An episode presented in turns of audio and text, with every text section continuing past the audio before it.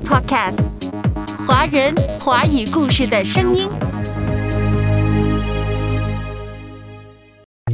以为拜祭祖先是拜鬼，会得罪上帝，是一种误解和无知。马上清明节到了，去给家里上个坟吧。孝是中国文化的核心价值，我们拒绝迷信的宗教要求，而不是和整个拜祭祖先所代表的。文化、家庭、身份和社会的凝聚力，以及中国人的伦理道德基础做对抗。卢龙光牧师的文章《拜祭祖先与基督教信仰》。阅读开阔视野，豁达心胸。阅读寻到来处，明白归途。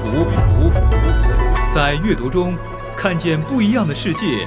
遇到更美好的自己。林可辉阅读世界。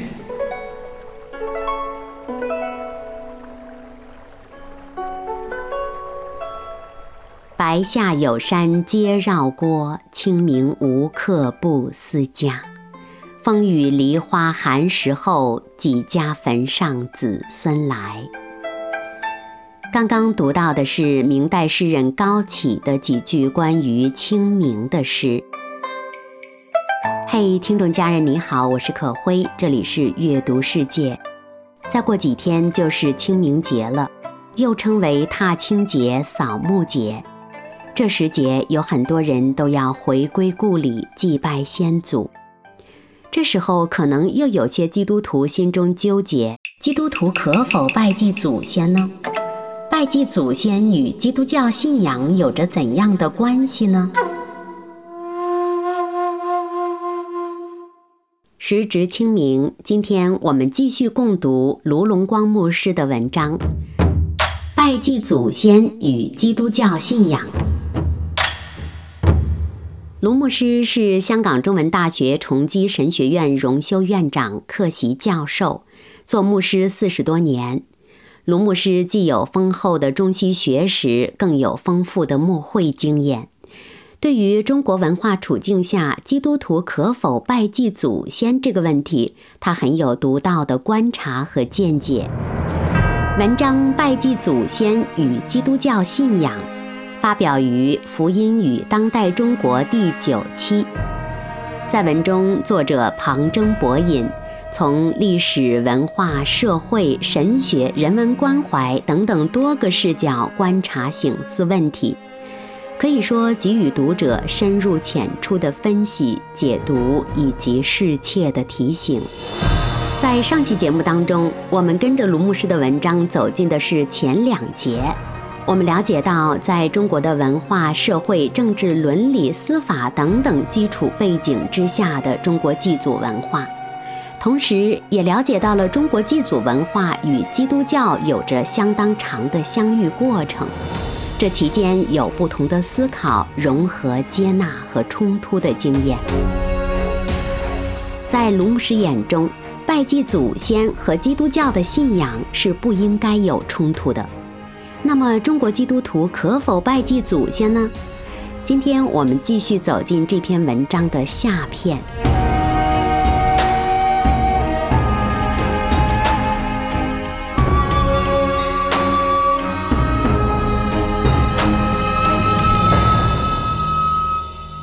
卢牧师给予中国基督徒五点提醒。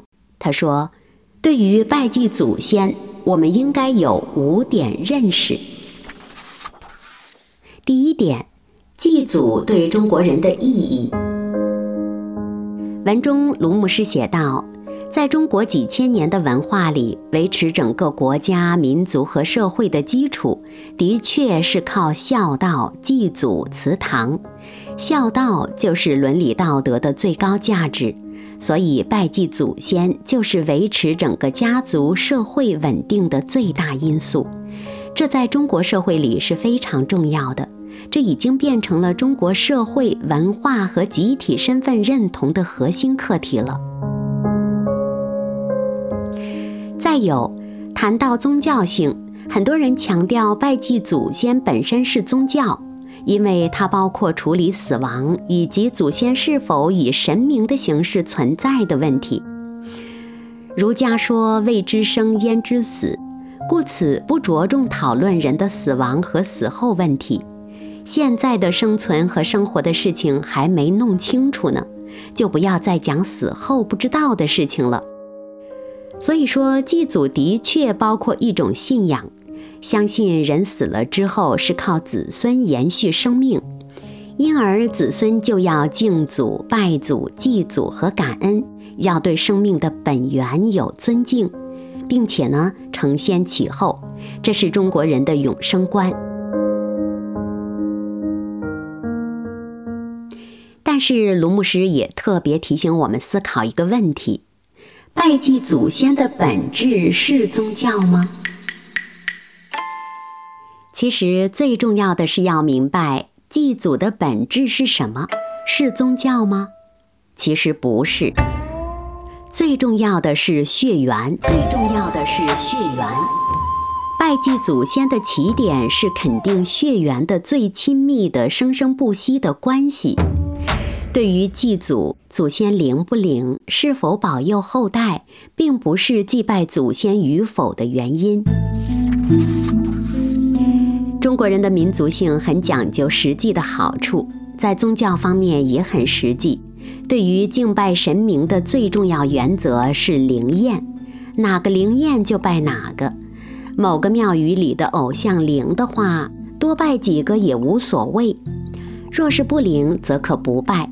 这也就是为什么在古代小说当中，我们经常看到一些破庙没人去拜。因为这些庙的神明并不灵验，庙就破了。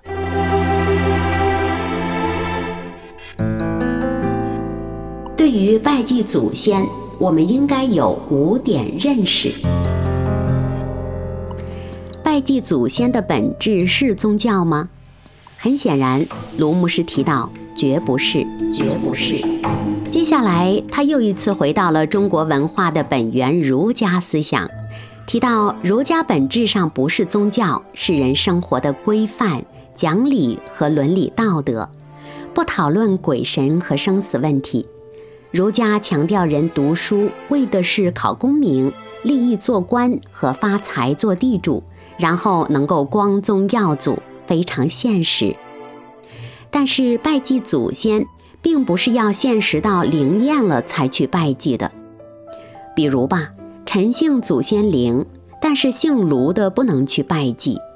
卢姓祖先不太灵，没给子孙带来什么福气，姓卢的仍然得去拜祭。敬拜祖先跟中国人对宗教本质的了解是完全不同的。拜祭祖先的基础是血缘，不管是否灵验。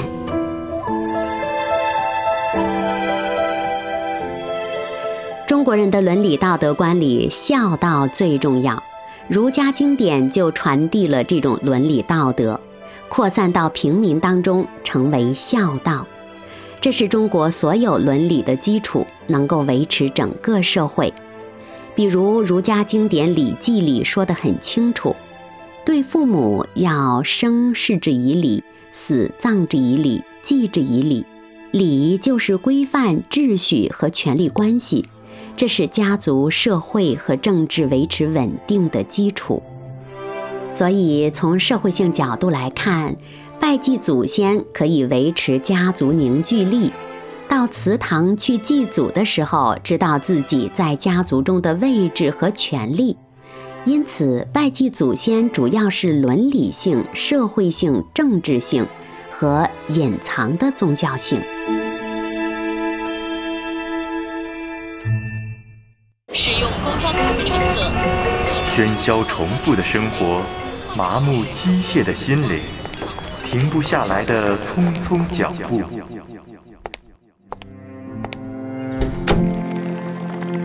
阅读是心灵的呼吸，精神的突围。阅读世界，给灵魂片刻休整。时值清明今天我们继续共读卢龙光牧师的文章。拜祭祖先与基督教信仰。那么拜祭祖先和基督教信仰冲突的本质是什么呢？卢牧师写道我们要客观了解情况，拜祭祖先和基督教引起的问题是受到了近代中国的政治和民族主义的影响，也和西方传教士不懂中国文化有关，基本上是文化、政治、民族差异的冲突。”其实，在祠堂里，祖先没有像，只有在牌上写名字。祭祖是为了尊敬和纪念先祖的生命，慎终追远。这成为家族社会的凝聚力，也授予每个家族判断道德善恶的权柄。人要光宗耀祖，不要使祖先没有面子。拜祭祖先也代表了中国家庭集体身份的荣誉观、价值观。所以，不要认为拜祭祖先的本质与基督教信仰有必然的冲突。回到圣经，回到神学，卢龙光牧师写道：十诫的前四条都是与上帝的关系。后六条是人伦，人伦第一条是要孝敬父母，在四福音书中也提到要孝敬父母。以弗所书也说要孝敬父母，使你得福，在世长寿，这是第一条带应许的诫命。所以，基督教信仰与中国文化的关系，只要我们不掺杂近代历史政治对中国文化的误解。两者之间不但本质上并非一定冲突，还都是以孝为伦理价值的根本的，并且双方都不相信人死如灯灭，这是祭祖的前提，就是相信祖先的生命在死后并没有消失，而是有死后的世界，只是大家对死后的世界了解不一样。佛教相信轮回报应，道教相信死后变仙。儒家相信人死就回家归祠堂，基督教同样认为人死可不是生命的消灭，而是进入另一境界，而活人死人都要面对审判，生命胜过死亡，最后的归宿是上帝的家。有不少年轻信徒参加慕道班之后，往往不愿意参加洗礼，因为他们的父母反对。认为成为基督徒之后就不再祭祖，清明节、重阳节也不可以扫墓，那祖先岂不变成了孤魂野鬼吗？做了四十多年牧师的卢龙光牧师遇到了不少这类情况。他说，这个问题其实是基督教与中国文化之间的误会。基督徒应该明白，我们的信仰也是看重祖先孝道，人死并非如灯灭。而是死后有审判，人要归家的。基督教思想在这些方面的看法跟中国祭祖文化是相一致的，而且祖先不是偶像，它只是一个牌，上面写着名字，代表生命。祭祖的基本元素是在乎血缘、家族的衍生关系，不在乎灵不灵验，是尊重和感谢祖先。成为生命的传递者。只要了解基督教信仰和中国祭祖文化的本质，就会发现主要的冲突还是在于强调祭祖的宗教性。但是，宗教性的元素并非本质，也不占主要的决定作用。它只在乎于那些敬拜、祭拜祖先者本身的信念。清明时节扫墓来。拜在中国文化里也不等同于拜偶像，比如说拜年，表达的是一种尊敬，并不等于是拜偶像。还有人结婚时拜天地、拜祖先、拜父母，那也是对生命的感恩和尊敬的意思，并不是宗教。对于个别基督徒面对的祭祖难题，卢牧师也给予了支招。文中他列举到一些实际问题，相信是在做牧师期间他遇到的实际情况。比如，他提到，如果家里只有你一个是基督徒，当家中亲人去世了，要去参加丧礼吗？祠堂现在已经少了，去不去祭祖已经不那么纠结，只是清明、重阳，你和非信徒的家人一起去扫墓吗？参加丧礼的时候，你会像其他家人一样带孝吗？如果你是家中长子，要和整个家族对抗拒绝一个长子的责任吗？如果我们了解了敬祖、拜祖和祭祖的真正意思，就可以做理性的选择。千万不要认为参加祭祖就不是基督徒，或者是基督徒就要和祭祖的活动对立、划清界限，这会走到极端。过往不少西方传教士和一些传统的中国牧者常常教导我们。一个不信主的人离世会去地狱，是鬼，因此基督徒不能向死者鞠躬，那是拜鬼。其实那是对中国文化的无知。拜祭去世的人不是拜鬼，鞠躬本身也不是拜，而只是向死者的生命表示尊敬，在心中也不将其视为鬼或神明。如果我们内心不敬，对人无礼，就根本不要去参加丧礼即可。敬礼是对死者生命的尊敬，也是对生者家人的尊敬和安慰。所以，我们不必制造敌人，要广交朋友，处理好家人和朋友的关系。基督徒到底可否祭祖呢？清明时节，可不可以和家人一起去扫墓呢？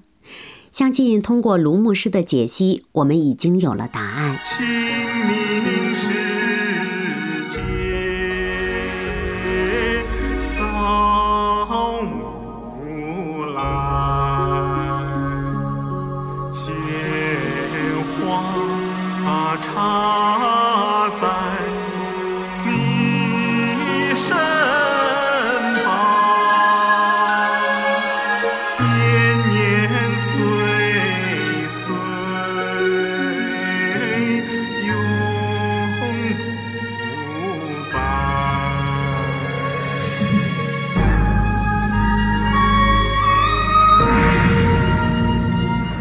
时值清明，今天我们继续共读卢龙光牧师的文章《拜祭祖先与基督教信仰》。欢迎收听《阅读世界》。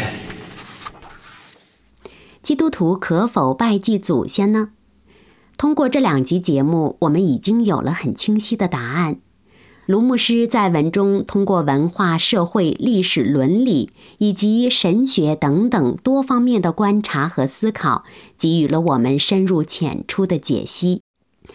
文章的结尾，卢牧师又一次回到了中国基督徒的选择之上。卢牧师写道。自1839年鸦片战争之后，中国逐渐开放自康熙以来的禁教政策，大批西方传教士来到中国，大部分因为根本没有机会认识中国文化，他们见到中国当时的落后情况，更加不懂得尊重中国人的习俗，这些都是中国人身份的象征。他们当时没有理解中国文化的核心，就教导中国人反对祭拜祖先，这导致不少中国知识分子即使被耶稣的人格和思想所折服，也不愿意信耶稣，因为作为中国人不能不孝，不能不祭拜祖先，不能和家庭断裂，因而造成了中国人身份和基督徒身份的冲突。如果一个基督徒在家中是少数，甚至可能是长子，父母亲去世时怎么办呢？该怎么面对呢？该怎么面对呢？其实可以跟父或母、家中的长辈、伯父等等表明自己是基督徒。对于牵涉宗教和民间信仰的仪式，可否不参与？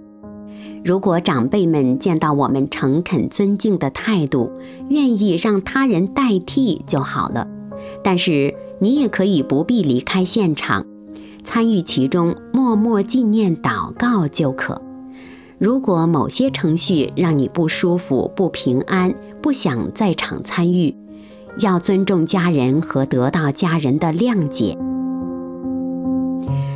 卢牧师再次强调，以为拜祭祖先是拜鬼，会得罪上帝，是一种误解和无知。上帝怎么会那么小气和狭隘呢？人只看表面，但上帝是看内心的。我们信仰的核心是单单因为信心和恩典称义。我们的信仰不是靠做了什么行为而决定是否得救的。所以不用再想是不是多了一个基督徒就少了一个中国人。中国基督徒能不能既做中国人又做基督徒呢？这些问题有点庸人自扰了。当然可以。我们若明白祭拜祖先的本质、核心意义和价值，愿意跟家人解释商量，或者为了家人的缘故，我们参与祭拜祖先，对祖先表达感恩和尊敬，而非拜偶像，不但不会得罪上帝，反而会得到家人的欣赏、了解和尊重。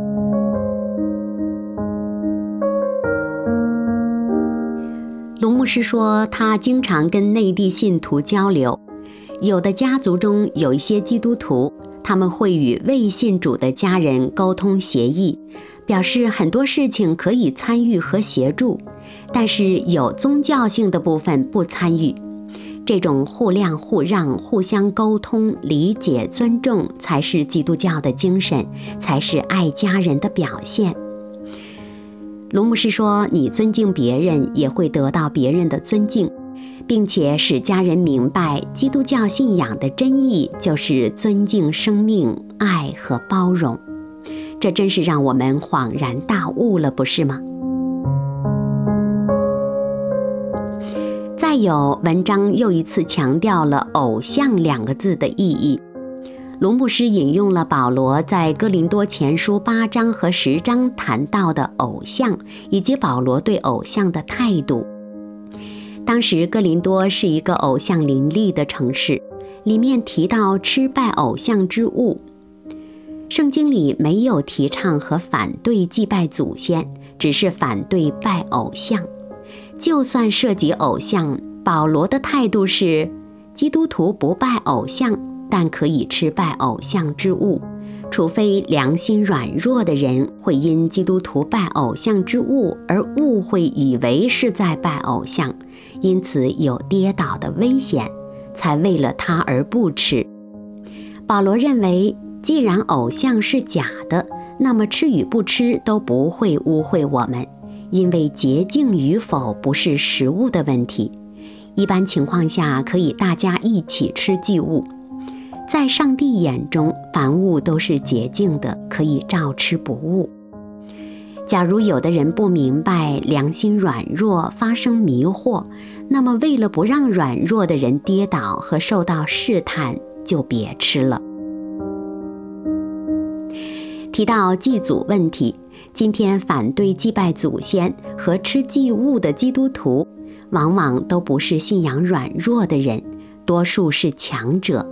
他们批评那些拜祭祖先的人跌倒了，而他们不会因我们参与拜祭祖先而跌倒，所以他们不是我们要考虑的对象，反而是那些因为看到我们拒绝祭拜祖先引发误会、敌对情绪的家人和未信者，他们才是我们主要考虑的对象。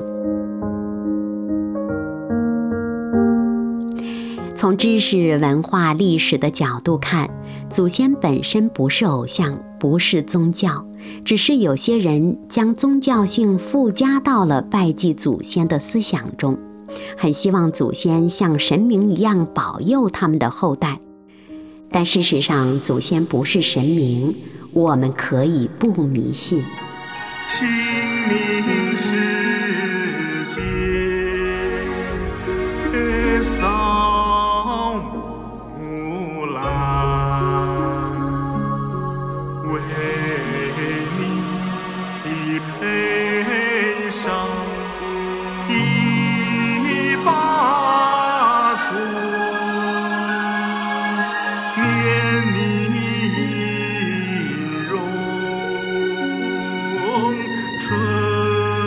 长在。基督徒到底可否拜祭祖先，作为基督徒，我们认同的是一直以来对于祖先的敬拜祭背后最重要的性质和价值观，我们应该推广拜祭祖先这方面的意义和价值，以达到移风易俗的果效。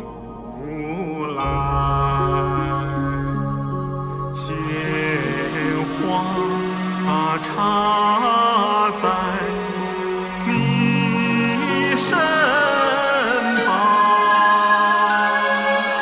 年年岁岁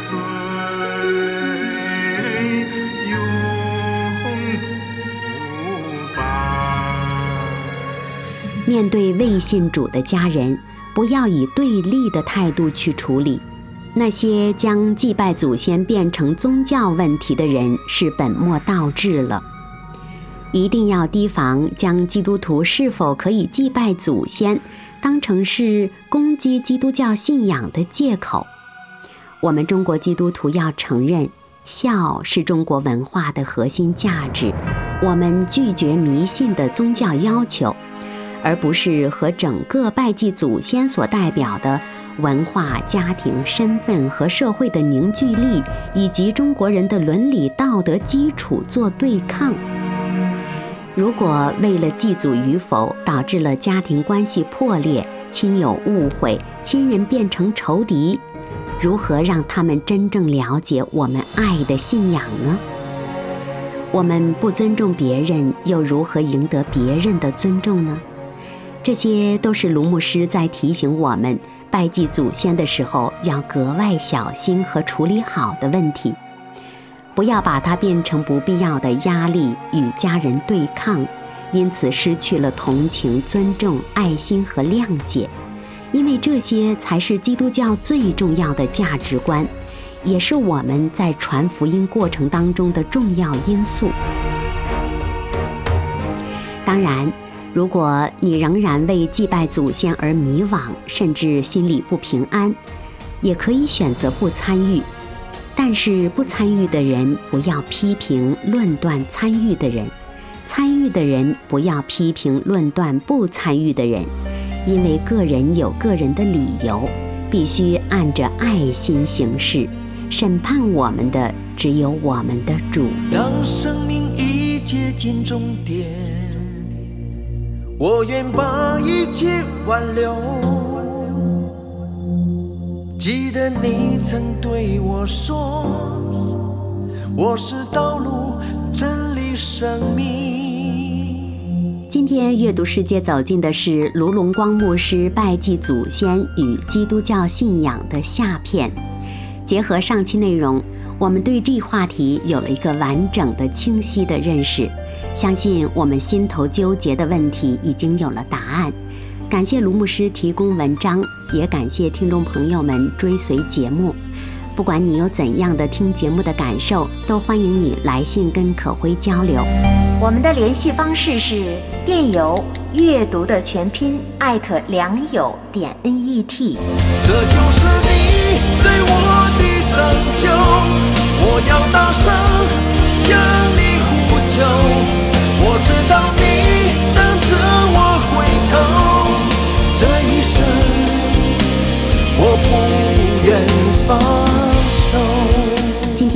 到这里了，下期再会。让生命一接近终点，我愿把一切挽留。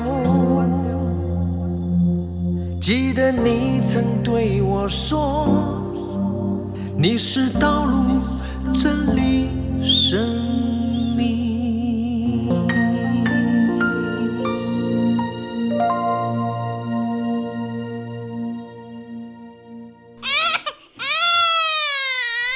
Supercast 华人华语故事的声音。